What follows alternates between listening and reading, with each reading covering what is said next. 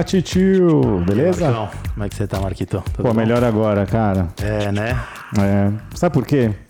Conta pra gente. eu acho que você Conta. sabe, né? Eu sei, eu sei, é muito legal. Muito feliz hoje. Então, hoje, hoje começando aqui mais um, um B13Cast. E, e é um episódio mais do que, do que especial, porque é um episódio que, com convidados. Convidados especiais. Mas hein? é, é, Especiais. E estão quebrando todos os recordes, sabe por quê? Normalmente a gente tem um convidado e hoje são duas convidadas. Duas convidadas. Então, são elas, Kaká e Carol, do canal Use Cripto. E aí, meninas, tudo bem? Oi, oi. Cris, tudo bom?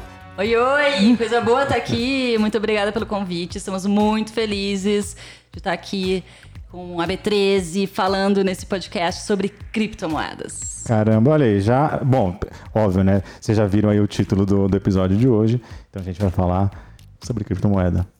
Isso aí. É, uma, e- e- é um assunto, vocês acham que, que, que, que atrai a galera ou que, que afugenta? O que, que vocês acham?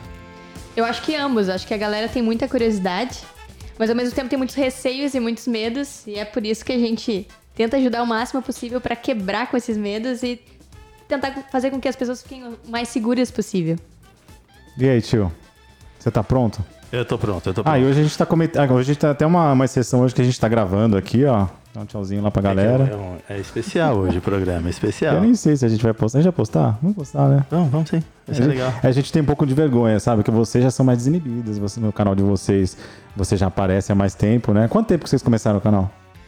O projeto tem um ano e meio. Na verdade, toda a estrutura do Use Cripto começou em março de 2019 e o primeiro vídeo foi pro ar no YouTube em junho. E me diz uma coisa, e você já, já começou com, com vídeo, já começou no YouTube. Já, já começou no YouTube. É, A gente tá demorando. A gente posta, sabe o que? A gente posta o, O áudio. O áudio. A gente coloca o áudio, fica lá o, o bezinho pulando e, e- Mas assim, olha, é que é um papo aberto, descontraído, não é uma entrevista. Mas assim, eu acho que a gente tem que fazer perguntas. E eu acho que a pergunta mais importante que a gente tem que fazer, né? Porque já, acho que vocês já notaram uma co- duas coisas. Uma que a gente tem música aqui, Já começamos dançando. é, já começou dançando, é animado aqui o clima. A gente sabe que Carol tem alguns talentos musicais, né? Já, já descobrimos isso recentemente. Investigativos, hein? É. Stalkers. Mas Tem tava que nessa fazer lição de casa, né? Tem que fazer lição de casa. Mas assim, quem tá aí do outro lado, quem tá ouvindo a gente, já percebeu um detalhe, né? Um detalhe pequeno, mas que pra gente chama atenção, porque a gente é de São Paulo e é um sotaque assim diferente. Mas vocês são da onde, afinal de contas? Nós somos de Porto Alegre, Rio Grande do Sul. Estamos em passagem relâmpago aqui por São Paulo. É. Tá sendo bem legal. E assim, a gente acompanha já o trabalho de vocês, é uma honra, claro, receber vocês aqui. E a gente, né, a gente viu nos stories, eu falei assim, essas, essas gurias pedalando na Paulista, eu falei, o que que tá acontecendo? Elas estão aqui? Eu falei, pô, tio, acho que tá, vamos, vamos, vamos dar uma, dar uma stalkeada, né? Vamos mandar um salve. E aí elas responderam, é, então aqui hoje, estão aqui gravando com a gente, uma, uma- claro, uma, uma honra, porque vocês são, pelo menos ao meu ver, uma das grandes referências desse, desse, desse universo das criptomoedas, né, do Bitcoin. E eu acho que é um assunto que a gente precisa falar, né? Mas, eu, mas assim, voltando a um ponto, eu acho que a coisa mais, a pergunta mais importante, uma pergunta que nunca foi feita na história das entrevistas que vocês já deram. Essa é a pergunta importante. Manda, manda. É tricolor ou colorado? Gremista. Ah, é porque uma conversa com gaúchas não pode. Tem, a gente tem que estabelecer a linha, né? Como, como vamos começar a conversa? Acho que não começa assim a conversa com gaúcha? Não começa assim? Começa, começa. Já define em que lado tu tá ali. É é Grenal, Grêmio ou Inter, né? Aí, Aqui é Grêmio, as duas são gremistas. ah, então, é por pelo menos nesse aspecto, a Uzi Crypto já, tá, já tem a sintonia boa, né? Já começa nesse alinhamento, senão já ia dar briga, né? Não ia dar pra assistir jogo juntas, né? Ou daqui a pouco o Grêmio lança um token, o Inter não lança, ia dar birra também, então as É, duas tá tudo certo, tá alinhadas. tudo certo. É, então, acho que uma coisa legal também é, é- acho que exatamente, né? Eu não, eu não vou começar o assunto por aí, mas essa história de token de time de futebol é tem novidade. Então, rolou uma novidade. novidade. Faz parte da pauta, faz parte Faz da pauta. parte, é. Faz parte. É. Como vocês podem ver no vídeo, a gente tem aqui um roteiro enorme para seguir, né? É um, é um roteiro que a gente vai a gente vai inventando na hora. Mas assim, é, a gente fez por coincidência o último episódio sobre Bitcoin e até eu ia falar, eu ia falar para vocês assim. Ah, vamos, vamos dar uma, um- uma pequena aulinha inicial. Mas, galera, sabe o que, essas, essas gurias aprontaram? É, e eu vi, viu? Eu vi, eu acompanho o trabalho de vocês. Elas postaram ontem um vídeo chamado O que é Bitcoin? E olha aí. Fresquinho. Então, assim, ao invés da gente gastar o nosso precioso tempo aqui falando sobre isso, assim que acabar, você termina de ouvir aqui o episódio, claro, claro, claro, termina de ouvir. E aí, em seguida, você entra no canal no YouTube Use Cripto. Né? Aí. E também tem o Instagram, que é o arroba Use Use Cripto. Cripto. É muito fácil, muito fácil. E, e, e onde mais o pessoal consegue encontrar? A gente tem também Twitter canal no tem- Twitter. Aí no Twitter é Use Cripto BR. Ah. Estamos no TikTok também, Use Cripto. Vocês são TikTok. Ah, tá vendo? Eu não sabia. Eu vou entrar lá, vou seguir vocês. no Entra lá. Vocês fazem desafios, challenges, dancinhas da criptomoeda? Como é que é? Estamos tentando. A gente, tá, a gente começou com dancinhas, aí a gente tá fazendo algumas tendências lá, as trends, e tentando linkar com o universo das criptomoedas, tentando explicar de forma divertida também por lá. Tem uns vídeos curtos, né? Que a gente É. explica de uma maneira mais rápida o que é cripto e alguns assuntos É. relacionados. O TikTok tá um pouquinho mais devagar, porque a gente não tá conseguindo criar o tempo todo para todas as redes, né? Demanda muita energia e planejamento, mas aos pouquinhos a gente tá englobando aí o TikTok na nossa rotina de produção. E tem o Telegram também. É. Ah, que é o Telegram. Cripto. Isso. Telegram. Ah, então, o Telegram a gente tem também. É uma ferramenta legal, né? Pra, pra assim, quando sai Isso. vídeo novo e. Comunicação a jato com a galera. É muito rápido, né? a notícia, tá lá no Telegram. A gente tá aprendendo tudo isso, né? Porque nós somos tiozões, né? O tio e o tio, dois coroas. Apesar, né? O tio que tem a mente brilhante aqui, como vocês podem notar no vídeo. Dando brilho no vídeo ali, bem. tá aqui ofuscando, né, o vídeo. E, poxa, e por que que eu tive essa ideia, tive a ideia? Primeiro, óbvio, porque eu vi que vocês estavam em São Paulo, mas por que que eu fiz questão de tentar, né, fazer esse esforço para trazer e, e ainda bem que as agendas se alinharam para vocês estarem aqui hoje, é, porque a gente vem é, dentro desse universo dos investimentos estudando cada vez mais o, o Bitcoin, a criptomoeda, de uma maneira geral, porque Óbvio. É, na, na nossa humilde opinião, é a próxima grande evolução ou revolução do dinheiro, da troca, do meio de, de troca entre as pessoas. Né? Uma forma mais justa, mais simples, mais barata, é, mais democrática. São todos esses, esses jargões né, grandes e tudo, mas, mas eu não tô, não, não tô mentindo aqui, né, meninas? Não. O Bitcoin é revolucionário e às vezes ah, explicar assim de forma simples e rápida é até difícil englobar o quanto ele muda não só o sistema financeiro, mas as nossas concepções do que é o dinheiro, né? E para entender Bitcoin, a primeira coisa que a gente tem que fazer é se perguntar o, o que é o dinheiro, para que, que ele serve, como é que ele é criado, de onde ele vem, para onde ele vai, né? Porque se a gente observar ao longo dos anos, muitas coisas, ao longo dos séculos, né? Muitas coisas já foram dinheiro. Conchas, pedras, penas, ah, ouro, né? Metais preciosos já foram dinheiro.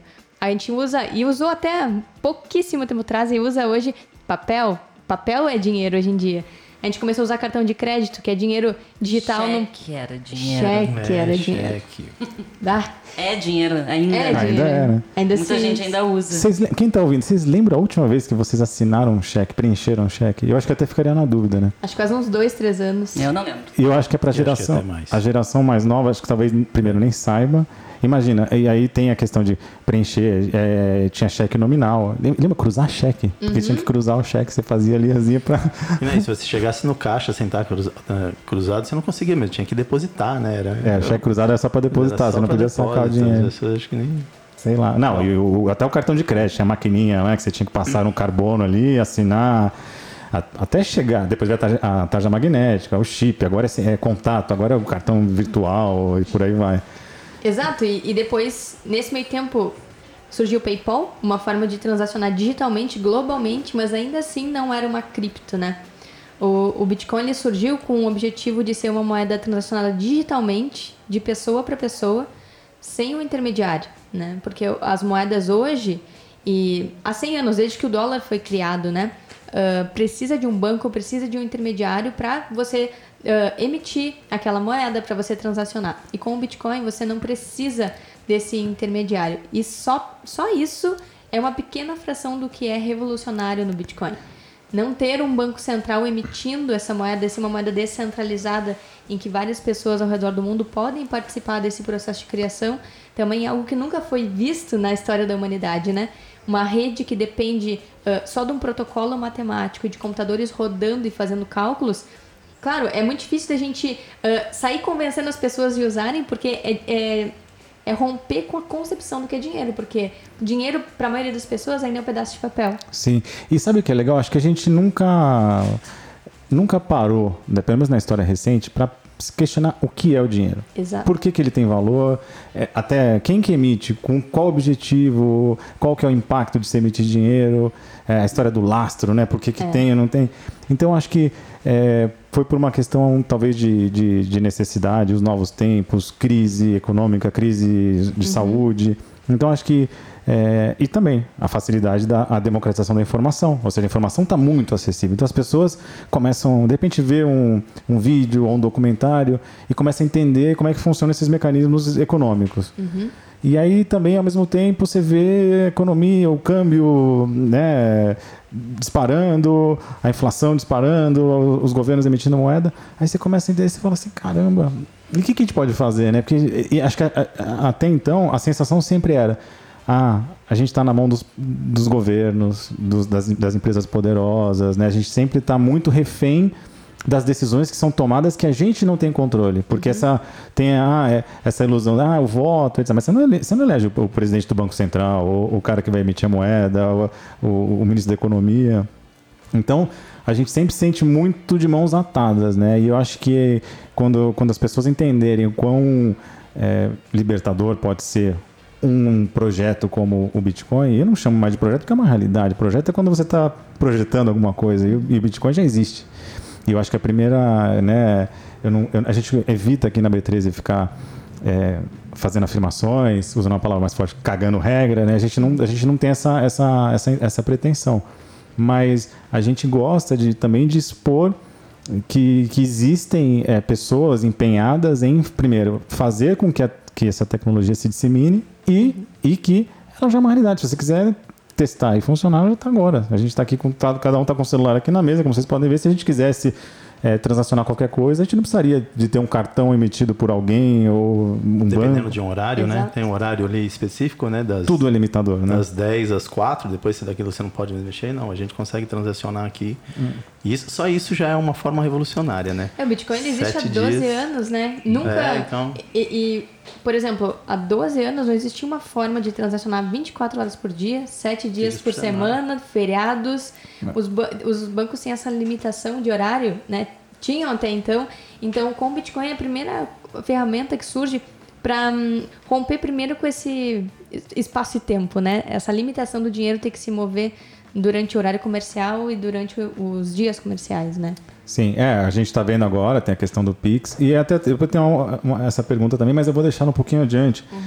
Porque eu acho que mais importante ainda do que a gente falar dessas questões do, dos princípios ou, do, do- ou da, do valor que, que, um- que uma iniciativa como o Bitcoin tem, é, eu quero saber de vocês. Porque assim, é, é legal a gente falar do mercado, mas é assim, porque vocês criam conteúdo especificamente para falar das criptomoedas. E eu vou fazer uma pergunta pessoal primeiro. O bichinho mordeu quem primeiro? Quem que foi? Teve, ou você foi tudo junto? Porque já, já são gremistas, né? Tem já. Ah, tá bom, mas eu quero saber na criptomoeda, porque na, na, na minha relação aqui com o tio, o bichinho me picou primeiro e eu, e eu falei assim: vem aqui. Foi. Vem Foi, inclusive o, o programa que nós fizemos sobre cripto falava sobre isso mesmo, essa história assim que é, foi, o tio falou pra mim, cara, olha isso como é incrível isso aqui. Mandou uns documentários, até é muito legal, porque o documentário começa justamente falando sobre a história da moeda, né? A história do dinheiro, né? Essa coisa toda, e faz você pensar e fala, faz sentido. Isso é realmente revolucionário, é incrível. Então aqui no caso foi, né, o tio Tá, agora deixa elas falarem. A nossa história não importa, porque a galera é com segue a vocês. B13 já sabe. Mas eu quero saber como é que a relação de vocês começou com o Bitcoin e, e se alguém influenciou alguém. Como é que foi essa, essa Eu acho, dinâmica? eu acho que a nossa história ela começa como vários bitcoiners, né? Porque às vezes a pessoa ela para entrar nessa onda e entrar na filosofia, não é na primeiro, no primeiro contato com Bitcoin. Então a gente teve vários contatos com Bitcoin antes de montar o canal. Acho que a Cacá continua. Em momentos diferentes, Em momentos né? diferentes. A primeira vez que eu li sobre Bitcoin foi em 2011. 2011, gente. Caramba, você é uma é, raiz, né? Eu sou meio Nutella, então eu sou bem Nutella. Eu li sobre Bitcoin e aí eu tentei comprar Bitcoin na época. E era muito difícil. E o que, que te chamou a atenção quando você viu? Você, você leu o quê? Você leu o, o, paper ou você leu o que, que você Não, que- não. Eu li uma. Era uma reportagem em algum jornal online que eu não sei. Eu, não- eu tentei de- por diversas vezes encontrar essa matéria, mas eu não encontro. Era sobre um cara que já estava viajando o mundo com Bitcoin.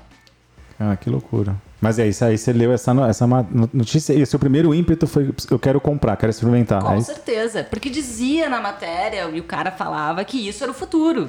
E eu, nossa, eu quero esse futuro. Então eu tentei comprar Bitcoin, mas eu não consegui. Era muito difícil. Os sites que eu entrava pareciam assim.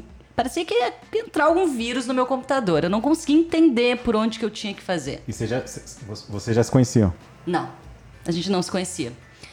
Isso foi em 2011. E aí, a Carol, em 2017, naquela bull run que teve do Bitcoin, comprou mil reais É. na alta do Bitcoin. Eu já vinha estudando investimentos tradicionais, não estava estudando cripto ainda.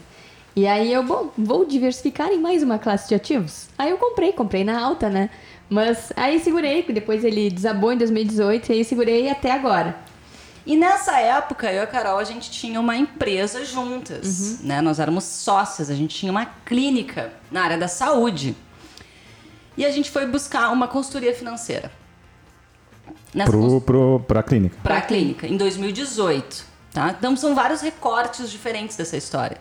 E nessa consultoria financeira, a, a consultora nos comentou sobre sobre criptomoedas, sobre Bitcoin, assim, num, num papo descontraído de final de reunião, a gente estava comentando sobre sobre eh, ela tinha ouvido falar sobre sobre esse assunto e a gente foi pesquisar sobre criptomoedas porque a nossa grande dor no nosso negócio eram as taxas de pagamento, as taxas de maquininha de cartão. A gente pagava muita taxa. Muito. Porque hoje em dia todo mundo paga com. Ou é no crédito ou é no débito. É muito raro, né? Pessoas que pagam em dinheiro. Então a gente tinha um ralo gigantesco no nosso negócio. E a gente achava que ou eram os valores que precisavam ser ajustados, tinha alguma coisa errada. Então por isso que a gente foi buscar essa consultoria financeira. E aí surgiu essa história ah, de Bitcoin e criptomoedas, num papo descontraído ali no final da reunião. E a gente foi pesquisar e a gente, puxa vida, mas isso aqui é moeda, isso aqui é meio de pagamento. A gente pode É aceitar maior no do que nosso pensava, né? a gente pode aceitar isso no nosso negócio. E a gente pode diminuir o uso das máquinas de cartão, né? Isso seria uma solução, se as pessoas começassem a usar. Aí a gente foi para a internet pesquisar sobre usabilidade e não tinha, e parece que já faz cinco anos, né? Mas isso foi ah, início de 2019. A gente foi pesquisar na internet sobre usabilidade, como que a gente poderia implementar isso no nosso negócio, e a gente não achava conteúdo sobre usabilidade. Era muito difícil de encontrar. Não tinha. Tava tudo muito disperso. O que a gente encontrava era sobre trade. Sim. E a gente, puxa vida, mas deve ter mais pessoas interessadas nisso. Deve ter gente aceitando nos seus negócios. A gente começou a pesquisar, pesquisar, pesquisar. E aí um mundo se abriu. Um mundo se abriu. A gente descobriu muitos empreendedores aceitando criptomoedas. A gente começou a produzir conteúdo sobre isso. E aí sim a gente começou a cada vez mais perceber que mais pessoas tinham interesse nesse assunto. Foi muito legal. A gente- E é que estamos até hoje. E a gente descobriu que era necessário também sair de trás do computador e ir pra rua, né, Pra falar com esses empreendedores e, e tangibilizar um pouco mais no sentido de que tem pessoas aceitando qual que é o lado empreendedor da coisa, o que que facilita pra quem empreende também, né? Então, nesse sentido, a gente começou a pensar conteúdos para além do, do trade, claro, o investimento, mas também para empreendedores e para quem quer usar. E assim, agora uma curiosidade, assim, porque vocês falam, ah, vocês tinham uma clínica, mas vocês de, de, de profissão, de formação, co- como é que é? Vocês são. Vocês são o quê, né? Aquela pergunta nada a ver. Tudo, multis. Mas eu sou publicitária. Publicitária e trabalhei muitos anos em agências de publicidade, em produtora, cultural. E depois eu resolvi empreender. Eu queria muito ter o meu próprio negócio. Eu venho de uma família de pessoas empreendedoras, de mulheres da área da, da estética, né? E Carol é dentista. Então, por isso que nós tivemos a clínica juntas, inclusive, por isso que nós ah, ah, tivemos essa sociedade porque hum, ela como dentista e, e eu quis empreender na área da estética, porque já tinha esse know-how familiar, e aí então eu acabei ah, ah, empreendendo na área da saúde junto com a Carol nessa época. No Mas- momento em que essas áreas meio que estão se juntando, né? Odontologia com harmonização facial. Então a gente tentou montar uma, uma clínica completa, assim, desde a parte odontológica estética até a parte estética de fato. Ah, é legal. E, e, e, também eu acho muito legal essa história pessoal, né? Não sei o quão confortável vocês têm de, de abrir a vida de vocês assim, mas porque eu acho que existe uma mística dentro da área de tanto de investimentos como até de adoção de, desses, desses novas, das novas tecnologias, porque isso é, é coisa primeiro de gente rica, uhum. é coisa de gente que, tem, que é economista, administrador, e na verdade não. A gente está vendo aqui, eu e o tio, a gente é também, a gente é da área de comunicação, a gente é do audiovisual, né, fotógrafo também, tem produtora, e, mas é, tudo passa pela, pelo, pelo dinheiro, né? Você precisa você precisa entender o mínimo. Seja você, seja você dono de uma vendinha, um dentista, uma publicitária, um fotógrafo. A gente precisa se planejar. E acho que é uma das, uma das lições que a gente vem aprendendo na pandemia, que a gente precisa olhar para os nossos, nossos gastos com muito, com um olhar muito mais crítico, né? Onde estão os ralos. Então, isso é educação financeira. E a outra parte é falar assim, tá bom, mas aí a gente tem que olhar mais para mais adiante, porque assim, como, como é que a gente consegue, através da tecnologia, fazer um mundo mais, mais justo, mais igual, é, com, de igual oportunidade, né? A gente tem essas, essas discussões de visão, é, visões políticas diferentes, mas a gente não percebe que às vezes a gente, a gente tem como quebrar essa, essa, essa corrente que a gente fala que precisa passar é, por, um, por, um, por um banco, pagar as taxas que vocês falaram, etc. E já, já tem. Né? Com certeza, as pessoas falam muitas vezes que o dinheiro é um problema, né? Que ter dinheiro é um problema, que ai, quem, a pessoa, é, sei lá, empresário, ele é culpado de alguma coisa, é culpado por ter dinheiro.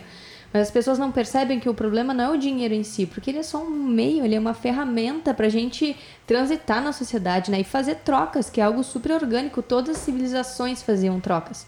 A gente não percebe que o problema real da sociedade é como o dinheiro é criado ele é criado, ele perde seu lastro e, e, os governos vão imprimindo cada vez mais e vai desvalorizando o poder de compra dele ao longo do tempo. Então, uh, por exemplo, na, no mundo cripto não tem crédito. Então, se a gente quer usar criptomoedas, se a gente quer entrar nesse meio, educação financeira é primordial, porque como é que a gente vai viver só de criptomoedas, tendo dívida, tendo cheque especial, tendo um monte de financiamento nas costas, daí não tem como viver no débito, né? E é por isso que repensar a forma de consumo, repensar como o dinheiro é criado, faz a gente pensar muitas coisas, né? Repensar como é que a sociedade está uh, estruturada nesse sentido. Então a gente entra, como a gente fala na toca do coelho do Bitcoin, né? A gente começa a estudar cripto e começa a repensar um monte de coisa. É, eu, eu, eu vou ser sincero, eu é, já venho né, estudando, investindo já há um bom tempo, só que é, quando eu vi a. a tá, tá, tá tudo bem? É, quando, quando eu comecei a entender e estudar sobre a criptomoeda, a coisa que menos me chamou a atenção foi a questão da, da valorização, do valor, do custo. Foi mais as possibilidades e a simplicidade de que. E, e se você pensar que isso foi criado numa publicação de nove páginas para um cara. E, e, tudo é muito simples, né? Ele é uma analogia ao ouro, né? Uhum. Tipo assim, ao ouro digital. Como, como o ouro é criado, como o ouro é transacionado, só que de uma forma digital, simples, direta. E acho que isso me encantou muito mais do que, ah, quanto tá valendo? Ah, é 10 mil dólares, vai virar 100 mil, vai virar um milhão. Isso para mim é, tá passando longe, assim. É, você começa a entender é, ah, é, as possibilidades da blockchain, até porque é a tecnologia que pode, tra pode trazer benefícios para várias áreas, não é só para o dinheiro. Uhum. Então, como é que foi, como é que qual foi a primeira coisa que chamou a atenção? Então, a maioria das pessoas tem o primeiro contato com o Bitcoin a partir da valorização, né? Do investimento.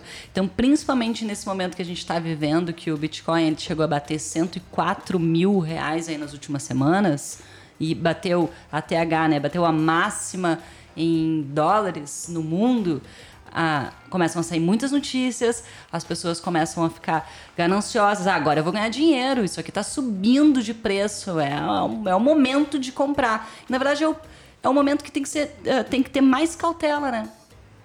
Mas, mas, é o momento que o Bitcoin fica muito em evidência. Então chegam muitas pessoas novas para esse mercado visando lucro. Então aí tem que ter cuidado. Mas a maioria das pessoas chegam por esse viés. Eu não sei se eu tenho, vocês com certeza são mais é, bem atualizadas e tudo. É, eu tenho essa impressão de que quase sempre que o Bitcoin e as criptomoedas fizeram alguma manchete importante, é sempre uma, é uma manchete tipo, ah, bolha, pirâmide, caiu, despencou. Acho que não, a gente não vê ainda muita matéria falando assim, olha, esse negócio tá passou a aceitar, né? É, como, vocês têm alguma, alguma noção disso? Tipo, alguma opinião sobre essa, essa questão? De que só chega nas manchetes pelo, mais pelo lado negativo do que pelo positivo? O Bitcoin, por ele, ele tem 12 anos, né? Ele vai fazer agora em janeiro 12 anos. O, ele, a, o primeiro bloco de Bitcoin, quando ele foi criado, foi em 2009. Então, claro, quando em 2017 ele teve aquela, aquele pico, né, que se valorizou, foi a 20 mil dólares, na época 69 mil reais. Então essa, essa narrativa da bolha ela estava muito forte porque as pessoas estavam entrando, entrando, entrando, entrando. E o que, que, se esperava que acontecesse se o Bitcoin fosse uma bolha, né? Toda bolha, como aconteceu com as tulipas lá na Holanda, é tem um pico, desaba e o projeto morre, né? Tem muitas criptomoedas que são projetos que não são confiáveis que acontece esse processo. Uh, se valoriza e aí quando cai, desaba, o projeto some, não vale mais nada. Com o Bitcoin, por ter vários fundamentos, como uh, escassez digital absoluta, ele ser resistente à censura, resistente à inflação, ele é neutro, ele é global. Ele tem esse número limite de bitcoins que podem ser emitidos, que é 21 milhões. O mercado financeiro tradicional, desde, desde agora da pandemia, né? Teve uma queda de vários mercados, bolsa, ouro, moedas ali em março, tudo despencou. E nesse ano de 2020 está sendo é incrível para o Bitcoin nesse sentido, porque ele foi o ativo que mais se recuperou e vários uh, fundos de investimento estão uh, começando a aportar em Bitcoin para usar ele como uma, uma, proteção contra a inflação e contra o próprio sistema financeiro, por exemplo. Então a gente tem ouvido que PayPal tem entrado uh, no mercado cripto, né? Vai começar a oferecer serviço em criptomoedas. MicroStrategy, que é uma empresa listada na Nasdaq, está aportando em Bitcoin. Um, o Paul Tudor Jones, que é um grande investidor também, falou sobre Bitcoin esses dias. Ontem saiu uma reportagem sobre o Ray Dalio. Ray Dalio gigante, tem vários que era um livros crítico, né? que era um crítico. Então o que a gente está observando é justamente esse movimento oposto. Primeiro a galera era cética, depois, uh, agora, né, tá começando esse discurso de, é, realmente, talvez o Bitcoin pode ser um novo ouro, né? Mas o Bitcoin teve que se provar muito nesses 12 anos, então ele foi taxado de várias coisas. Mas o tempo, o tempo, ele, ele realmente, ele faz com que as pessoas enxerguem os ativos e enxerguem as coisas de formas diferentes. Então a gente acha que o Bitcoin está se provando mesmo. Esses dias eu estava num site, tem um site específico que mostra quantas vezes uh, as pessoas já disseram que o Bitcoin morreu. Uhum. E o site totaliza 341 vezes. As pessoas já disseram, ó, a mídia já disse que o Bitcoin morreu e o Bitcoin segue mais vivo do que nunca. Eu vi, eu vi, é genial, é genial esse site. E eu, eu assim, até dando uns passinhos atrás, porque eu acho legal a gente falar de, de, de mercado e, e as pessoas entenderem. Eu até, eu até acho que é, existe também essa, essa, essa narrativa agora de que essa dinâmica desse, dessa nova subida, escalada do Bitcoin, ela é diferente justamente porque ela traz essas grandes empresas, esses grandes fundos de investimentos.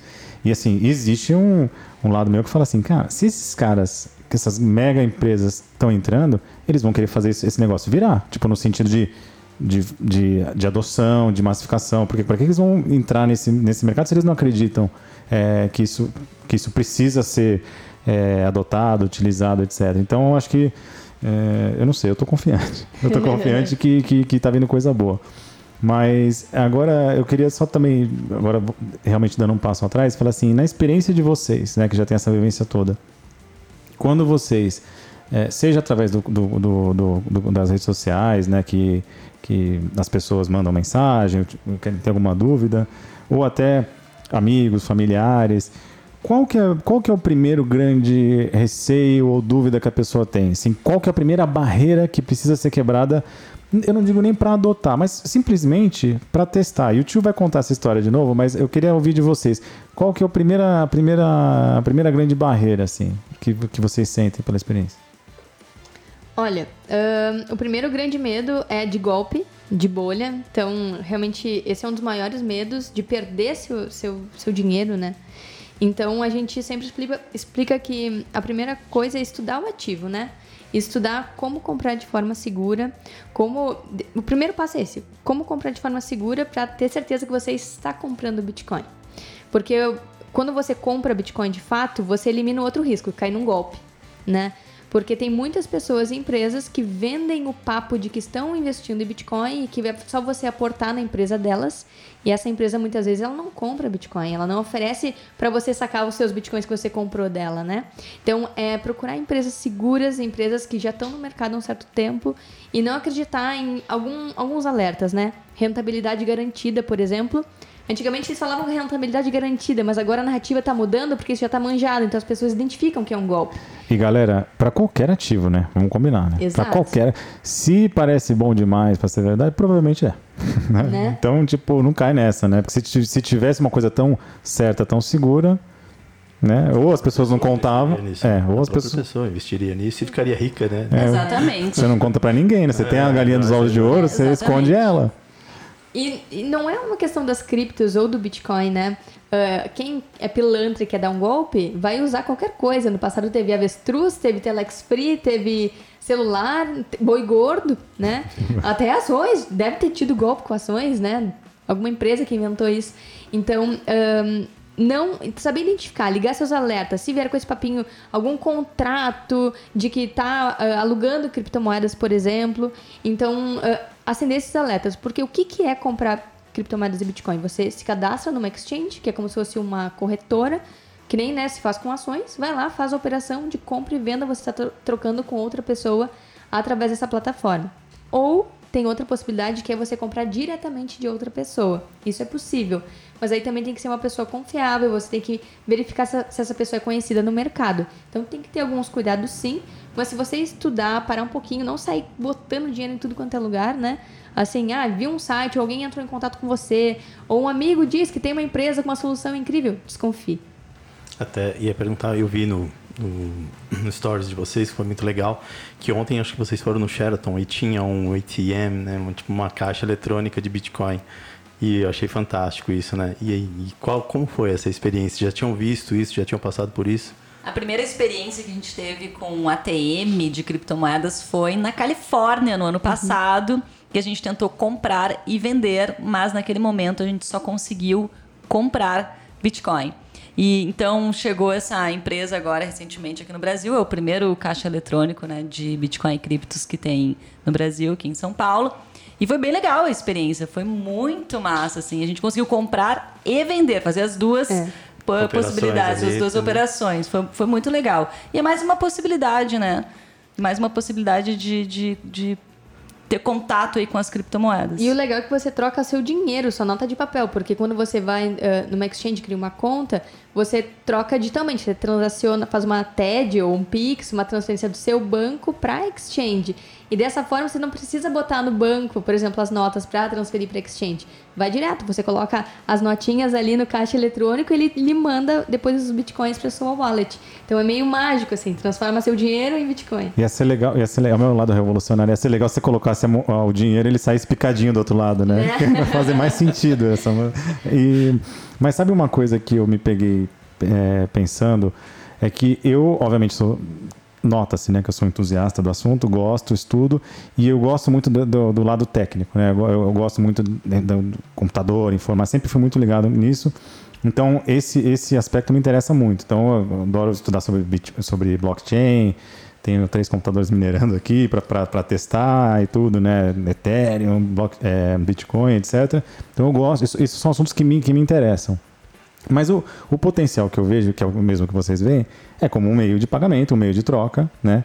E, eu, e aí eu comecei a pensar, sempre quando eu conversava com alguém que não, que não teve nenhum contato, eu me pegava muito falando sobre nossa, porque o blockchain é isso, e aí é descentralizado, e são vários computadores, e a gente tenta meio que é, diluir aquela informação para que ela fique mais, mais palatável, né, mais, mais compreensível.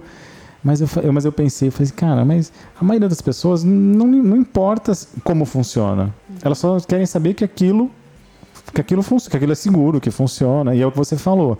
É, seja para o dinheiro físico, para o cartão, essa anteninha, esse radar do, do risco, do perigo, você tem que estar. Tá, é, é, o mesmo, o mesmo. Não é um radar diferente que você tem que desenvolver. O mesmo radar que quando você coloca 100, 200 reais no, na carteira e sai, é a mesma coisa que quando você entra numa loja para saber se confia se aquele produto não é pirata, não sei o quê. É, é, o mesmo, é o mesmo princípio. Só que aí eu falei assim. é, eu acho que o jeito mais legal da- da- das pessoas é, conhecerem e, e entenderem que isso já está operando, funciona, foi como eu fiz com o tio. aí. Como é que, como é que foi a história? Foi, foi muito legal. Porque eu falei, eu cheguei, ele, ele falou sobre a criptomoeda e tudo mais, você falou sobre Bitcoin, né? Tudo. E aí foi muito bacana, porque eu falei, mas e aí, né? Como é que eu, que eu guardo isso? Como é que faz? Ele falou, ah, baixa aí. Carteira, né? O aplicativo, entrou no aplicativo, baixa. E aí foi muito legal, porque ele falou, ah, tô, 10 reais. E pegou e tum, encostou e eu falei, "O- oi? Que isso? Tenho 10 reais? É isso? Você me deu 10 reais? Em, bit, em Bitcoin, Em né? Bitcoin, né? E, e eu falei, cara, ele falou, "Olha, você pode transformar em dólares, pode transformar em euros, pode. E, e eu falei, meu, como assim? Não é possível isso. E aquilo não- me deixou fascinado, assim. Eu falei, uau, como assim? E eu né? falei, nossa, você, você precisa mandar documento, xerox, não sei o que lá, comprovante de residência, não sei o que. E, e isso que é engraçado, porque eu, eu faço a mesma coisa, né? Porque eu falo, meu, a gente tem que disseminar algo que é tão bom, assim, que é tão legal. E eu faço isso com as pessoas. Ah, não, baixa aí. E a pessoa assim, mas eu não coloquei no meu CPF. Não, não precisa. Tá, tá aqui. "Ah, Como assim? E agora? O que eu Não sei o quê. E uma curiosidade, como foi o depois de ter recebido esses valores em Bitcoin?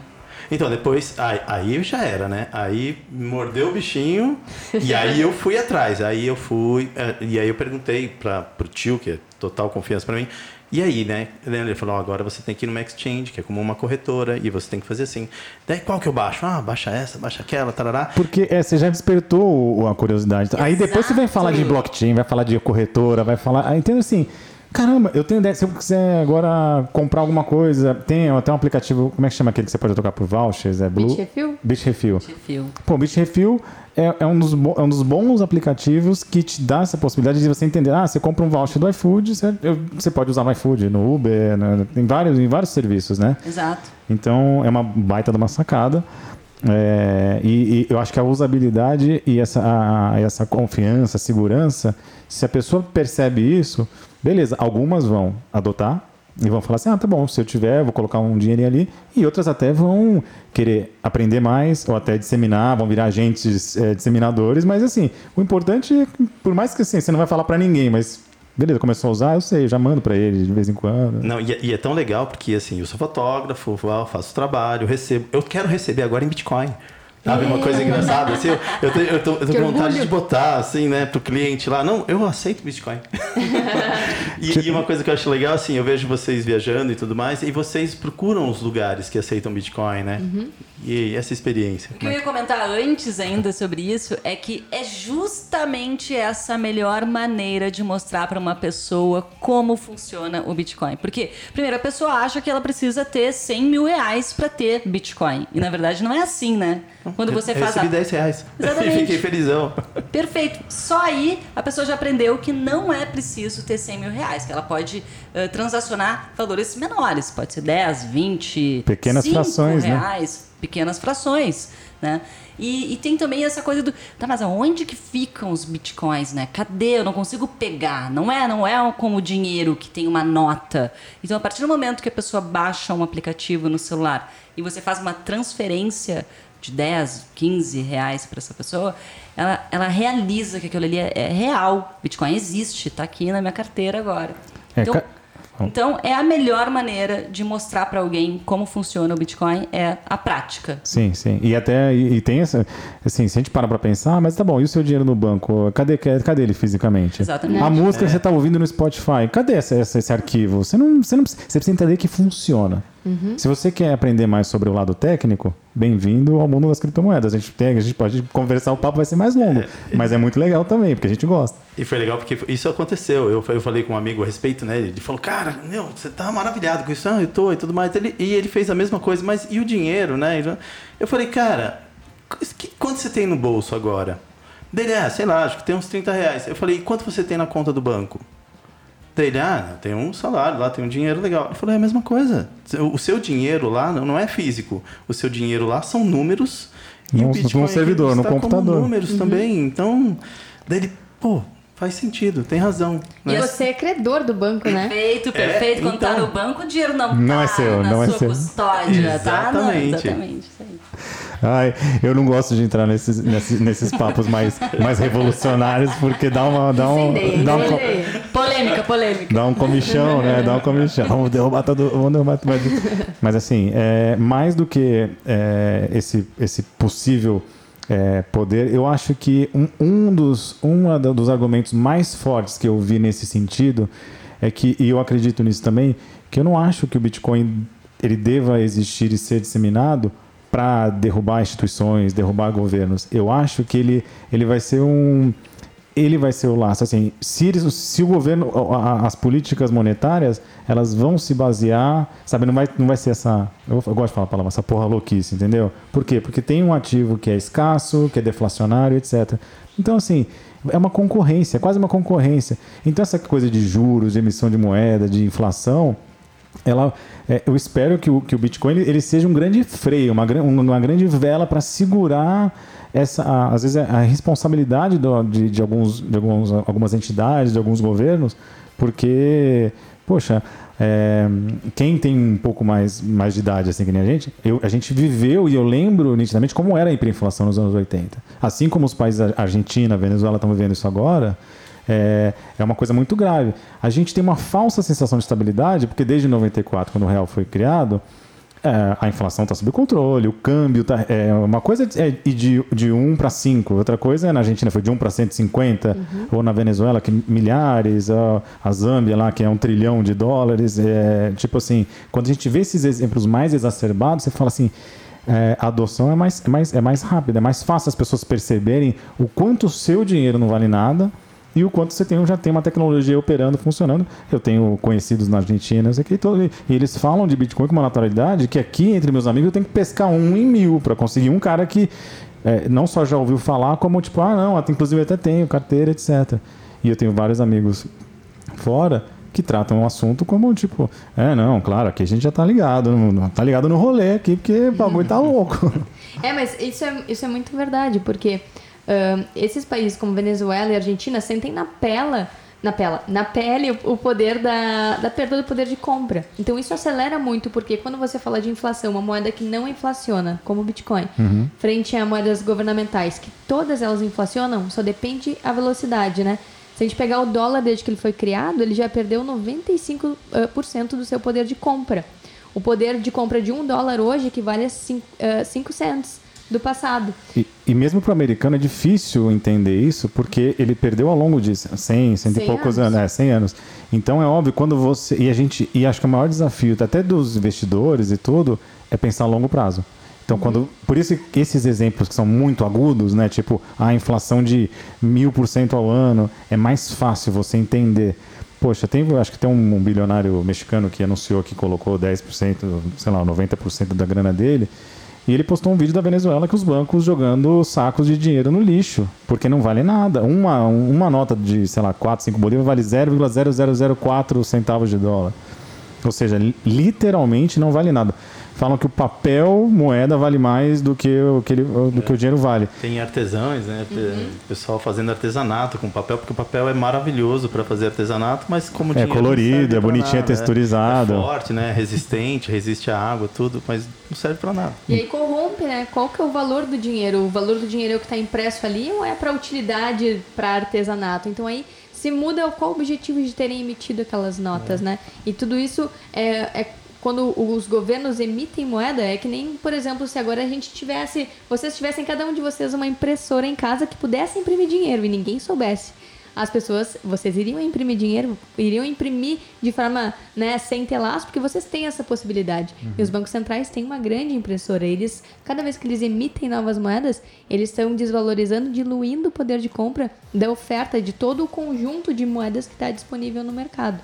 Então isso é isso prejudica quem? As pessoas mais uh, suscetíveis, né? A galera que não consegue investir, compensar né, a inflação, que não tem né, capacidade de, sei lá, criar patrimônio, ter imóveis, e quem fica só no papel, tem só dinheiro físico, é quem sofre mais. É, e vamos pensar uma coisa, né? E o papel moeda ainda tem, ainda tem um monte de coisa, né? É uma forma de disseminar até bactéria, né? o, assim, o dinheiro é sujo até fisicamente, né? Então não vai, não, já não faria nem sentido existir o dinheiro físico primeiro, porque nem é sustentável, não é ecológico, não é nada. É tudo, tudo ruim, assim, o dinheiro físico. Tanto que os, alguns países já estão anunciando a criação dos dinheiros da, das moedas digitais, né? Isso tem um lado o lado uh, legal, realmente, de ser tudo digitalizado e diminuir o número de bactérias e né, passar de uma mão para outra. Mas tem outro lado. Uh, o dinheiro físico, ele é a única forma que muitas pessoas têm de participar da economia sem estar suscetível a um intermediário. A partir do momento que digitaliza tudo, as pessoas são obriga obrigatoriamente, né? Elas precisam de uma conta em banco, elas precisam passar por um intermediário. A única forma de você ter dinheiro digital sem ser com intermediários nesse momento é Bitcoin. Se você quer transacionar, se eu quero transacionar para você uh, transferir um valor para você, eu preciso transferir do meu banco para o seu banco, mesmo que fosse, que fosse via Pix, né? Uhum. Então, uh, o papel moeda é uma das únicas formas das, que as pessoas têm de trocar valores sem ter a necessidade de um banco. Então, claro, isso tende a acabar no futuro, né? O, o dinheiro de papel. A gente vai ter uma grande dificuldade de como incluir as pessoas nesse sistema digital e aprender a usar aplicativos e QR Code e formas digitais de transacionar. E, e acho que esse é um grande desafio, né? É. Porque muita gente, aqui ainda, ah, tudo bem, né? Aqui no Sudeste ainda, mas se você pegar um pouco mais para o Norte, Nordeste, o pessoal é um pouco mais humilde, um pouco mais é, é, é é bem mais difícil, né? E, nós temos que... um grande desafio, realmente, é. que é o desafio da educação digital. É. Então, a gente que ensina sobre, sobre criptomoedas, a gente vê que as pessoas têm muitas dificuldades né, com, com relação a a abrir uma conta numa exchange, a como manusear um aplicativo uhum. né, no celular, né, ou acabam uh, uh, tendo dificuldade, não sabem manusear também uma carteira física, não sabem como guardar né, criptomoedas e bitcoins. Então, as pessoas têm muitas dificuldades ainda. Então, a gente acha que tem um grande caminho de, de educação digital ainda pela frente né, nos próximos anos. Mas assim, e, e eu acho que também a, a pandemia acelerou um pouco esse é. processo de digitalização, né? E a gente sabe que, é, bom, se tem uma coisa, o número é muito louco, né? Porque é, mais de 50% da população não tem acesso a, não é bancarizado, mas também tem mais celular do que do que do que do que gente, né? Do que a população é maior do que a população brasileira. Então, e você para usar essa tecnologia você só precisa de uma coisa, o celular conectado à internet é meio. é quase uma redundância, né? Porque hoje não, acho que não tem um celular que, que não tenha função, né? Uma coisa é ser pré-pago, você tem pacote de dados, etc., mas a maioria tem. Então ele é muito acessível, democrático nesse sentido, porque se. E as pessoas.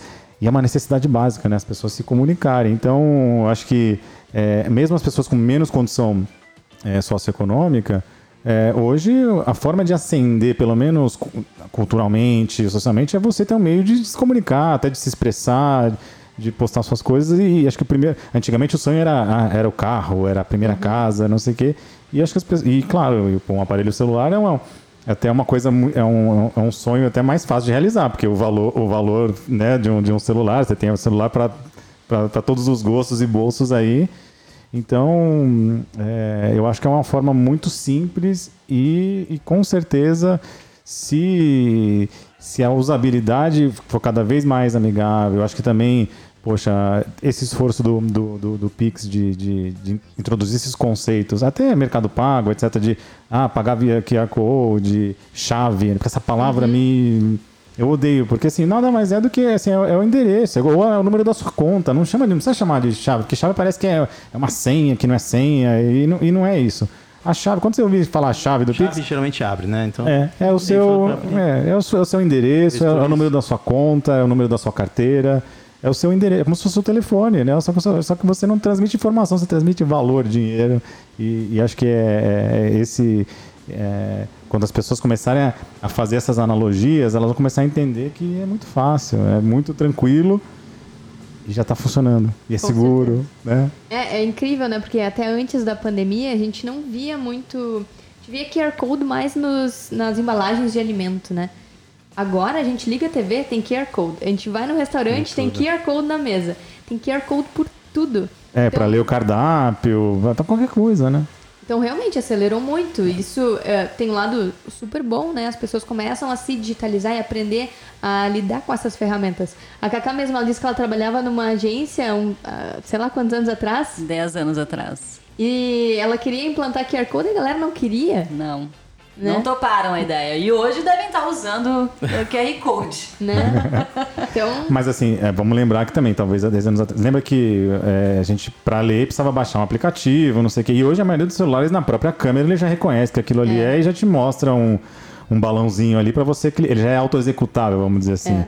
Daqui, a- daqui a pouco vai ser uma coisa ainda mais fácil. Exato. Acho, imagino, né? Suponho, porque se- as coisas vão evoluindo também. E, e outra coisa que é, que, é muito, que é muito louco pensar, né? É que a gente tá. é, acho que por conta também da, da, da- acho que da pandemia, a gente olhando para pra, as despesas, a gente a está procurando alternativas, né? E, e cada vez mais eu vejo é, as pessoas se interessando mesmo, né? Por exemplo, eu imagino que para vocês, a galera que procura vocês é para saber sobre criptomoeda, porque vocês são uma referência, né? Uma das grandes referências aí da, da- das redes. E, e mesmo a gente que nunca tinha tocado no assunto, eu vejo as pessoas procurando a gente. E assim, tô, até- até- tô afirmando, mas eu nem sei. As pessoas procuram, procuram vocês é, mais por isso ou por, por, por- por- outros temas também relacionados a investimentos? O tempo inteiro, né? Sobre Bitcoin É. e cripto. É. Esse, é o, esse é o foco principal. E as pessoas têm muitas dúvidas, muitas dúvidas. a né? gente acaba entrando em outras. ah, claro, educação financeira é um leque que você pode explorar completamente. Então, reserva de emergência, como se organizar, inevitavelmente a gente acaba caminhando por esses assuntos porque faz parte, né? Como a gente estava falando antes, cripto não tem cheque especial, não tem crédito em cripto, é tudo à vista.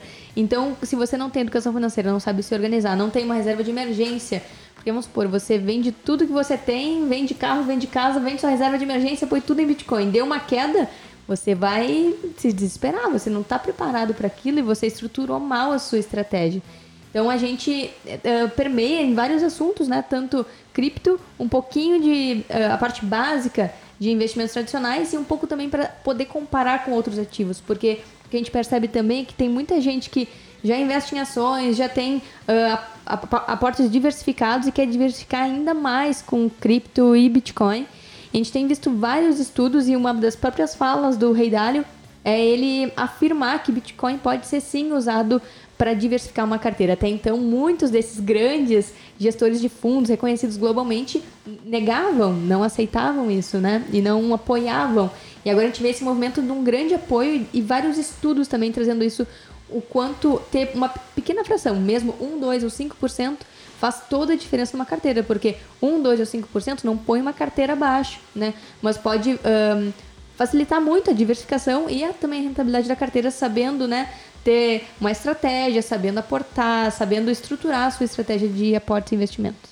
É, e, e também o, e uma coisa que é, que é uma lição também de, de finanças pessoais é que acho que o Bitcoin talvez hoje seja o único ativo, assim como vai, eventualmente o ouro, alguma, que, que ele premia o poupador, o cara que realmente guarda. Por isso que eu falo que essas oscilações elas não fazem sentido, porque a única certeza, claro, levando em conta que, que, que a tecnologia vai começar a ser adotada cada vez mais e mais, é, e a gente sabe que ele é escasso, que está diminuindo o número de, de, de, de, de bitcoins produzidos por dia.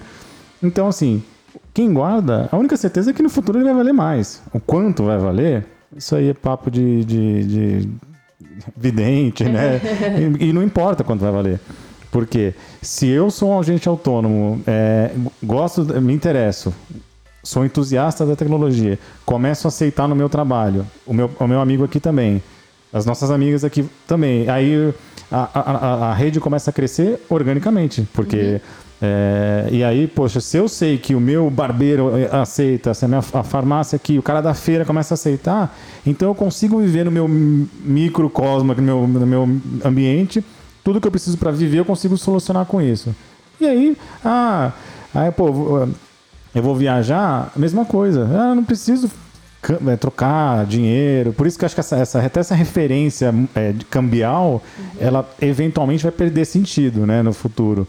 De tipo, ah, quantos reais vale? Não, você não precisa trocar por real. O cara já aceita Bitcoin, você vai começar a precificar as coisas em Bitcoin. É, isso tem uma teoria que é a curva de Lind, né? Que fala sobre os estágios até uh, qualquer coisa, um objeto virar dinheiro. Então, primeiro ele é um colecionável, uma coisa que poucas pessoas têm. Aí depois ele vira uma reserva de valor. Aí ele começa a ser transacionado com um meio de troca e o último estágio de dinheiro, ele virar uma unidade de medida. Que é isso, as pessoas começarem a precificar o Bitcoin ainda não chegou nesse ponto. A gente está esforçando aí, fazendo esforço para que as, as pessoas usem como meio de pagamentos, bem por isso, para que a rede, o impacto de rede do Bitcoin cresça, né? E uh, ele se solidifique como uma rede alternativa, porque, bem como você falou, enquanto o Bitcoin é escasso, ele vem diminuindo a sua emissão, as moedas fiat vêm crescendo e, vem imprimi e os governos vêm imprimindo cada vez mais. Então, nessa balança aí de, de escassez, né, e de super oferta, como acontece com as moedas fiat, é, é óbvio que no longo prazo o Bitcoin tende a se valorizar. Mas é isso, ele vai se valorizar subindo e descendo numa montanha russa maluca. Uhum. Tem que sempre olhar para a linha média. E se a gente pega o gráfico do Bitcoin, a gente observa justamente isso. O gráfico logarítmico, né, que ele uh, mostra melhor a escala desde lá do princípio do Bitcoin. Porque se a gente pegar uma escala normal, a gente vai ver uma linha de quando o Bitcoin valia, sei lá, 100 dólares, 50 dólares. E quando ele dá aquele pump para 200, uh, para 20 mil dólares, ele, as referências de escala ficam muito díspares. Então, por isso que a gente olha numa escala logarítmica, a gente vê todo o movimento. Uhum. E esse movimento, ele tem uma linha média, ele é ascendente. Justamente por isso, por uma relação de escassez e abundância né, das moedas fiat que é em, é em, excesso. E sabe o que é legal? O tio vai lembrar dessa história, né? Porque coroa, né? Vocês estão vendo aí, tiozão, barba branca. E é o seguinte, porque você falou, a gente começa a precificar em, em, em Bitcoin ou, ou, ou, em qualquer outra unidade, né? Só que assim, a gente que viveu na época do Cruzeiro, Cruzado, Cruzado Novo, e aí as moedas, elas iam perdendo valor tão rápido que o dinheiro eles tinham um carimbo, assim. Então tinha uhum. nota de 200 que tinha um carimbo, sei lá, de, vou falar qualquer coisa, de mil, porque é, o que valia é o que estava no carimbo. no carimbo. E aí então, óbvio, a inflação, os preços subiam, você ia de manhã no mercado, à tarde o preço era outro, era uma loucura. Então, assim, pesquisa aí, né, o que era a hiperinflação no Brasil. E esse processo é justamente o oposto do Bitcoin, porque isso mostra as moedas morrendo. É. Porque toda vez que você repressiva significa que ela está se diluindo, até que precisa cortar zeros, que foi o que fizeram, cortaram 14 zeros, ou simplesmente muda o nome da moeda, né? Muda o nome Sim, da moeda. Uhum. E no caso do real, parearam ao dólar, que era a moeda mais estável globalmente. Então aí parou de ter hiperinflação. Então ficou por um tempo ali pareado ao dólar, né? Que era a unidade real de valor. E aí parou aquela, oscilação, aquela oscilação louca. Mas esse processo aí de carimbo e tudo mais é justamente a morte da moeda. Procura, acho que tem, acho que é do mapping, se não me engano. Tem, tem lá a propaganda da televisão, era 1 milhão e 500 mil cruzeiros.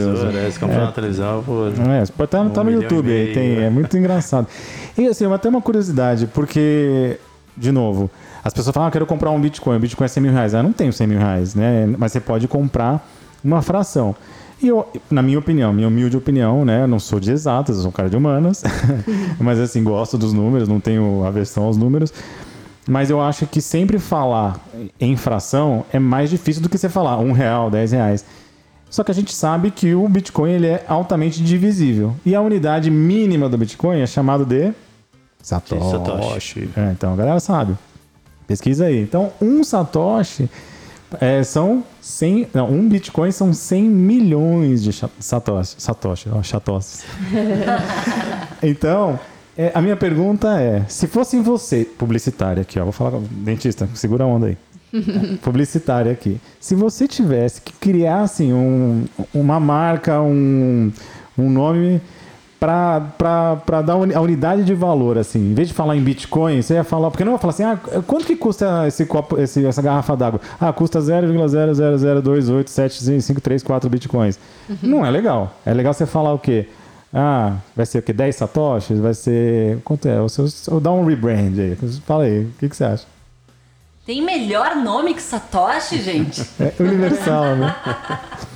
Mas é, você acha que não vai ser? Porque, eu, eu, porque ele vai ganhar valor. Então as coisas vão custar, literalmente, tem que custar Satoshi, né? Porque... Exatamente. Mas vamos lá. É um, aqui, pra, fiquei pensando, pensando, e é, é uma unidade de fração, certo? E aí, que nem eu peguei 10 reais. 10 reais era 0,00010235 Satoshi, certo? E aí, é, o bacana é, eu sabia que eram 10 reais. Por que eu estou dizendo isso? Por uma introdução, como eu recebi essa introdução do Bitcoin.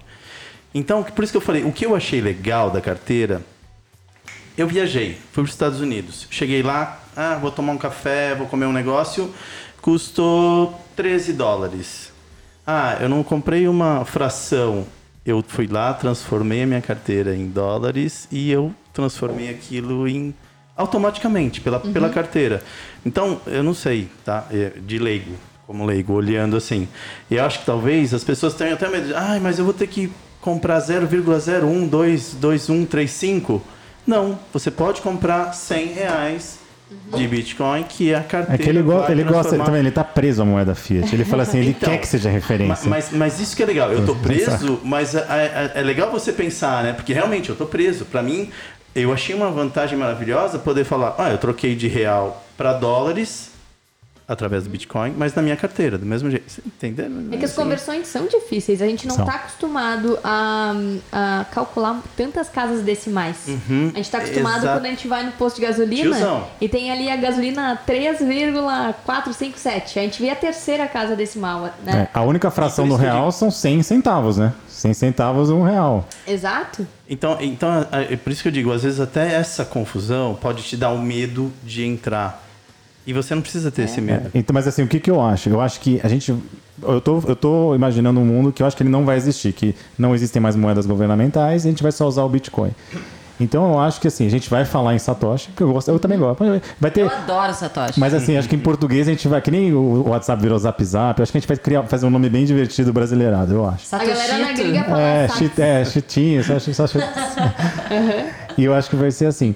E só que, por exemplo, como é que eu vejo, né? Eu vejo que o, o Satoshi é a unidade mínima e é, é o que a gente vai usar para transacionar. E um Bitcoin vai ser tipo a moeda do tio Patinha, sabe? Uhum. É aquela que ninguém Super usa. trunfo, porque assim. ninguém, nada vale um Bitcoin. Assim. Então, Bitcoin é, é, é- é o valor mais alto né, da, da, da cadeia ali. Então, a gente, acho que a gente, acho que o Satoshi, eu tô. Eu vou, vou abrir um site agora, um canal. Com certeza tem uma frase até que a galera repete muito que é se todos os milionários do mundo, se cada um deles quisesse ter um Bitcoin inteirinho, não ia ter Bitcoin para todos eles, né? Então é bem isso, provavelmente um Bitcoin inteiro vai ser uma coisa rara quem tem um Bitcoin inteiro. Todo mundo, né, se o Bitcoin se consolidar e realmente virar essa moeda global que todo mundo vai usar, vai ser o padrão monetário, é muito provável que nin- poucas pessoas no mundo tenham um Bitcoin inteiro. As pessoas vão ter frações.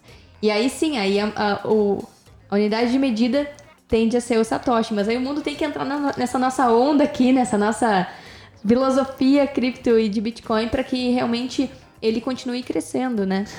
Vai depender dos bancos centrais aí, dos... É, vai depender da gente também, né? Da De todo mundo também. fazer. E, e- porque. E as pessoas têm que entender uma coisa. Porque um dos medos também, até de quem já é mais no mercado, é falar assim: ah, vai ter uma política econômica, vai ter alguma coisa que os governos co- conseguem fazer. Mas a tecnologia ela é descentralizada, ela não tem dono, o, o Bitcoin não tem dono, né? Assim, a, a, a criação, as pessoas, o mundo é, né? Tipo assim, o cara jogou a bomba ninja ali e falou, ó, mundo, se vira aí, né? Acho que foi uma coisa bem. Acho que uma das grandes sacadas é isso, de ter o anonimato de, do- de quem criou o Bitcoin, para não ter essa figura, né? Endeusada, etc. Alguém para ser preso, para ser Culpado, é, bode né? expiatório, sabe? Então eu achei tudo parece que foi tão bem pensado que parece coisa até de outro, outro planeta, né?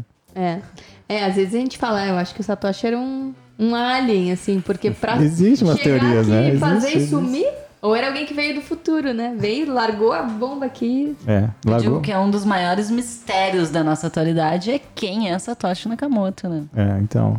Inclusive, é, a gente tá na reta final. Por mim, assim, é, se vocês, vocês vão ficar até. vão ficar mais uns 3, 4 dias. Se vocês quiserem vir aqui todo dia falar de Bitcoin, a gente vai falar todo dia. Mesmo. E não vai acabar assunto, porque E é um assunto que acabar. a gente pode entrar por vários caminhos. E, inclusive, eu tava falando com o Andrezão hoje que, inclusive, existem essas teorias. Ah, não vou falar de conspiração, mas esses mistérios que envolvem a criação do Bitcoin é, e tudo que está por trás daquilo. Né, ele foi publicado com, inclusive, a matéria do jornal, do, do- lá, lá, lá da. The Times. É, do The Times. É, que o governo estava dando mais uma ajuda para resgatar os bancos, etc. Então, assim, parece tudo tão sincronizado, tão maluco, que você fala assim, cara, não é possível. É, porque assim, você pode ter uma grande ideia, mas tá no momento que o mundo tá super estável, não sei o quê. Ou se ele ficou guardando aquilo tanto tempo e esperou um momento, porque isso é cíclico. Uma coisa que é certa, né? Que sempre vai vir umas. é, desde 1929, depois teve as, as guerras, aí depois, mais recentemente, é, a bolha do, do- da, da Nasdaq, depois a imobiliária e agora do Covid. Parece que, assim, você olha para a história, você vê o gráfico, você fala assim, sempre tem umas, umas lapadas na, na- história, né?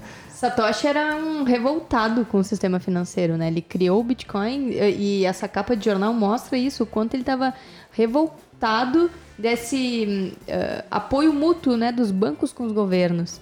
E os governos sempre salvando os bancos e os bancos sempre podendo gerar mais caixa e emprestar de forma desenfreada. Uma crítica também ao hum, a, as reservas fracionárias dentro dos bancos também. Então, Satoshi eh, eh, criou o primeiro bloco e botou essa reportagem como um recado pro mundo, ó, esse sistema não tá certo, tá aqui uma coisa pra vocês que vai ajudar muito e vai depender realmente das pessoas, da gente adotar o Bitcoin como realmente uma moeda, um, um novo sistema monetário É, também. e, e acho que até ano passado dependia muito das pessoas, das formiguinhas, dos agentes. Tipo assim, uma pessoa e é tipo, é que nem disseminar um vírus, né? Você vai disseminando o negócio.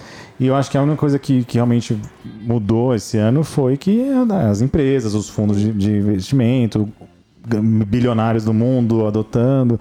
Então acho que essa foi a, é, foi a única grande diferença que a gente vê nesse, nesse movimento, que agora tá bom. Então agora Um tem gente grande reconhecimento, falando, inclusive essa galera que, é, que, que movimenta as economias e que, assim, uma coisa... E até todo isso, tudo que você falou, né? Que o, ah, o, o governo vai e, e salva o banco da falência, mas quem paga a conta é a gente. Literalmente, por quê? Emite mais dinheiro... Inflação. Quem que paga a inflação? É você que está fazendo compra no mercado, no remédio, na farmácia, tudo que você, tudo que você faz. Então, é, agora as pessoas estão percebendo isso, né? Então, acho que esse, esse conceito do, do, do Bitcoin, que ele é muito poderoso, empoderador, nessa palavra está na moda, ele é empoderador nesse sentido, porque você é um agente transformador da sociedade, da economia como um todo.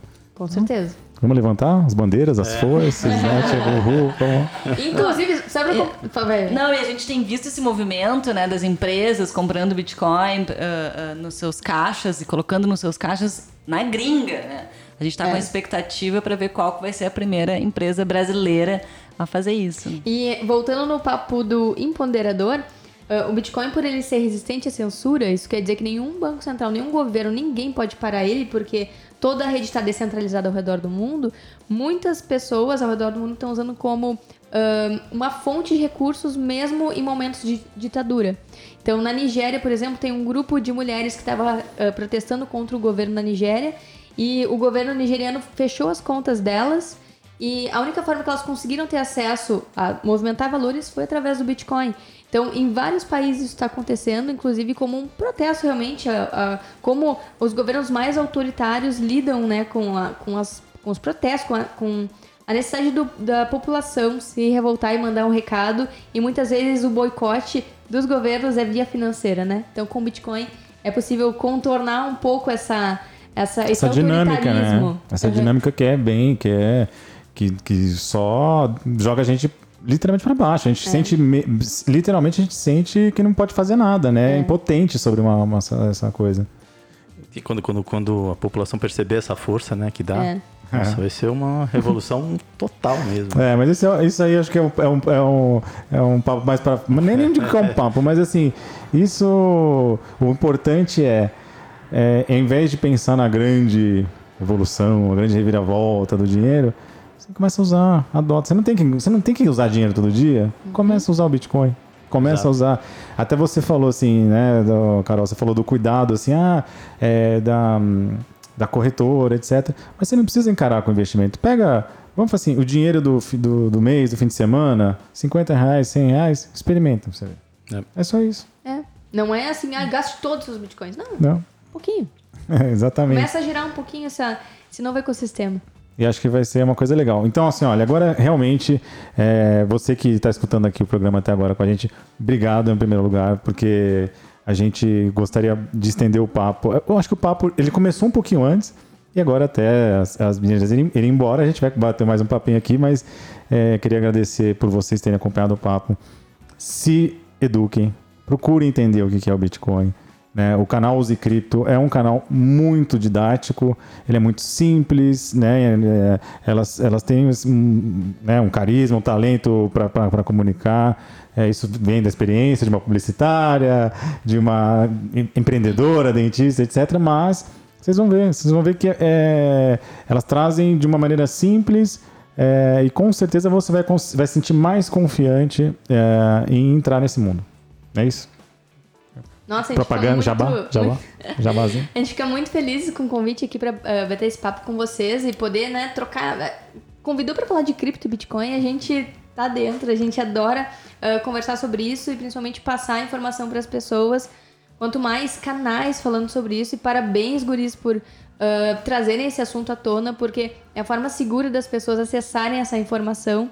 Então, parabéns por isso também. Obrigado pelo convite, uma honra estar aqui. Que bom que os astros se uniram e a gente é pôde estar aqui agora hoje. É um privilégio pra, é, gente. pra gente. Uma honra pra gente. Eu falei, a gente falou um papo um pouquinho antes, a gente falou que a gente já estava com uma ideia de fazer uma, uma turnê, porque eh, nas redes sociais a gente, a gente convive com muitas pessoas de outros estados, né? Tem pessoal do Rio, de Minas, do Sul, do Norte, Nordeste, etc. E claro, a gente está aqui em São Paulo, então tem alguns lugares que são mais próximos. A gente até já estava combinando de fazer um um, uma turnezinha, né? Fazer um é, Brasil Sotaque Tour. Ué, se forem para Porto Alegre, avisem. A gente já faz é. outro lá, outro. É, Não, mas a gente vai. Até comentou com vocês que a gente tem já alguns, alguns amigos lá. A gente considera amigo porque parece que é uma grande família mesmo, né? Uhum. A gente está falando de investimento, está falando de tesouro, está falando de ação, está falando de cripto, mas é muito legal como os diferentes sotaques falam a mesma língua, né? A gente está falando a mesma língua, com o mesmo interesse e vendo que, gente, todo mundo precisa se educar financeiramente, né? Eu acho que tudo passa pela educação. E aí o segundo passo é ah, o que você vai fazer com o seu planejamento familiar, né? E pessoal, como é que você projeta a sua vida, o que, que você gosta, o que você quer, seus sonhos, vai viajar, é, com, é comprar alguma coisa, é sua aposentadoria. Isso, e tudo passa pela grana. E o dinheiro, cara, ele foi modernizado. Acho que tem um caminho sem volta. É, eu falo que é com sotaque, a modernidade que se trouxe, né?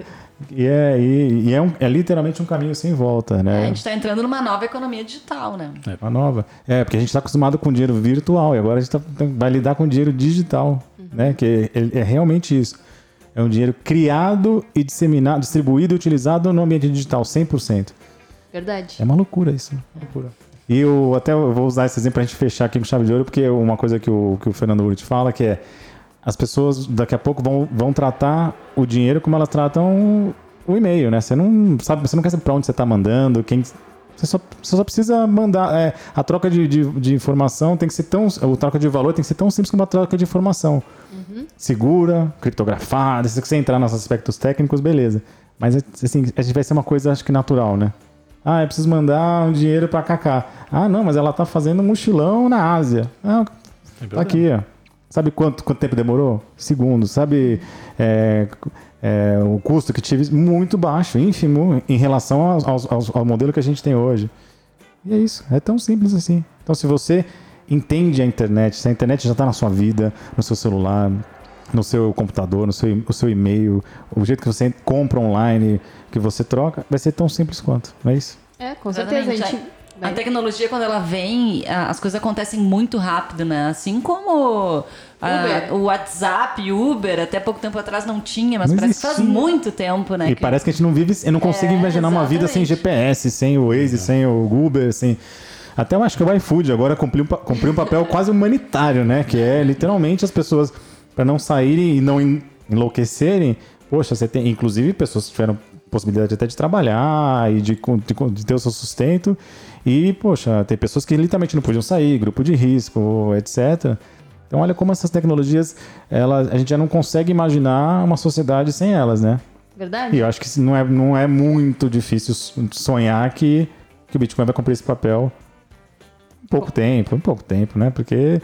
É, Hashtag eu acredito. Eu acredito, porque acho que tem uma coisa que a gente fala assim, que toda a experiência que, a gente faz, né, científica, social, etc., é, a gente pelo menos espera que a gente vai ver os, colher os resultados no- durante o período que a gente vai estar vivo para ver isso. Agora, não- a gente não faz um- uma experiência para ver o resultado daqui a 500 Ah, a anos. Carol quer viver até 2140 pra ver o último bloco do Bitcoin. Não, É. mas eu quero, eu quero ver o último bloco, mas eu quero viver ele sendo o novo padrão monetário daqui a 10, 20 anos. E pra isso depende da gente adotar também, né? Muito bem, é isso aí. Então eu vou me congelar também. Eu vou me congelar, porque acho que vo- você tem mais chance de durar até 140. Eu e o tio aqui, nós já estamos na reta final.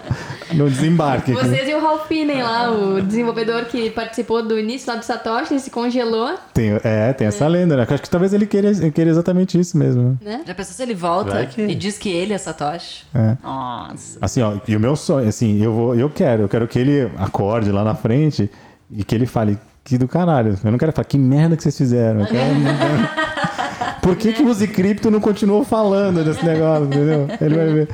Então, acho que é isso, né? Fechou, tio? Fechou, fechou. Poxa, meninas, obrigado. Uma honra, um privilégio, de verdade.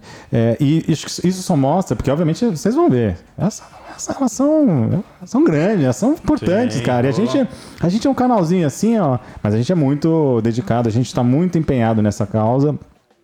né, da educação financeira e da revolução financeira também. E acho que o fato delas terem doado o tempo delas, vieram lá de Porto Alegre, estão aqui, obviamente, né, não importa, porque elas não pode ser motivo pessoal, profissional, etc.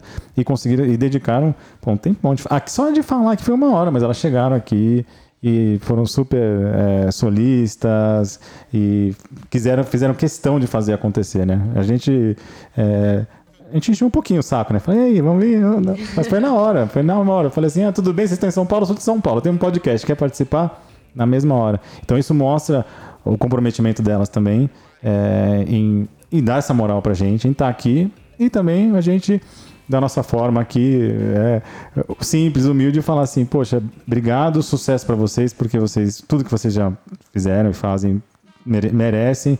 Sou um assíduo consumidor do, do, do produto de vocês, que é o conteúdo de vocês. Aprendo muito. Muito. É, vira e mexe, eu mando pra ele, pô, olha isso aqui que legal. É, Admiro, então- eu admiro, é incrível. é, é legal. E é do mesmo jeito que a gente Tem tem uma fã. por outros é, é finfluencers. Vocês gostam dessa palavra? Influencers? Eu nunca tinha escutado É, me, me chamaram. Também não. É, mas é, é- sabe porque um amigo meu, é, porque eu, é, eles, alguns amigos mais próximos sabem, eu- porque eu não tinha essa pretensão de fazer, mas agora que eu tô fazendo, eu mando para alguns amigos. Aí uma vez, outro dia eu fui num almoço lá com os amigos, ele, pô, o Marcão é, agora virou finfluencer. Aí eu também, a primeira vez que eu tinha ouvido.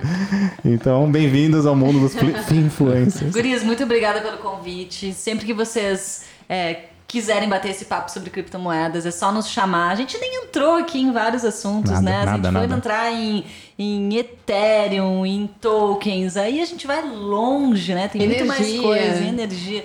Tem muito mais assuntos a serem explorados. Aí, CBDCs, aí. aí a É, o, único, pode- é, o único slogan que eu acho que vai, vai perdurar ao longo desses 140 anos e tudo vai ser um, vai chamar Use Cripto.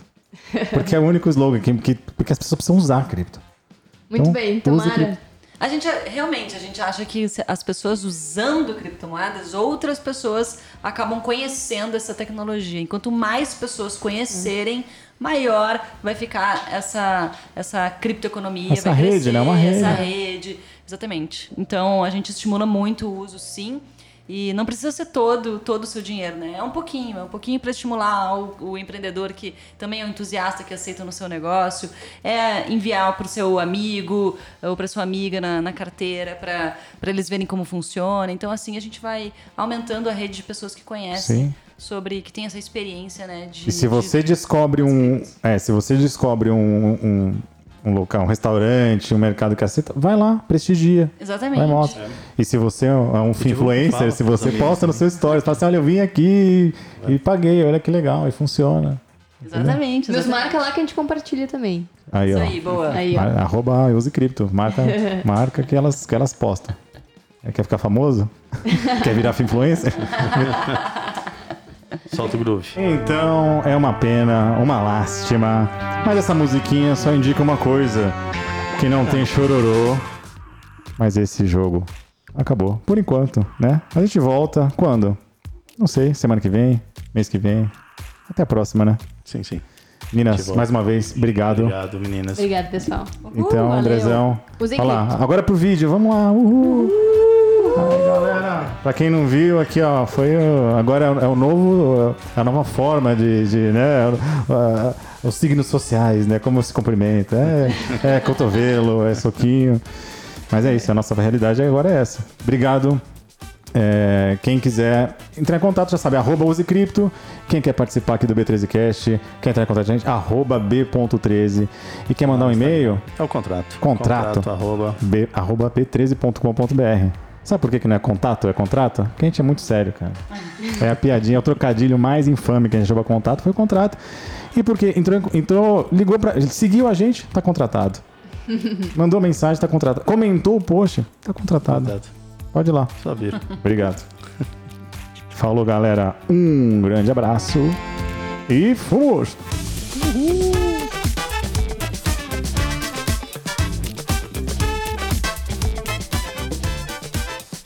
E aí vai acabando, né?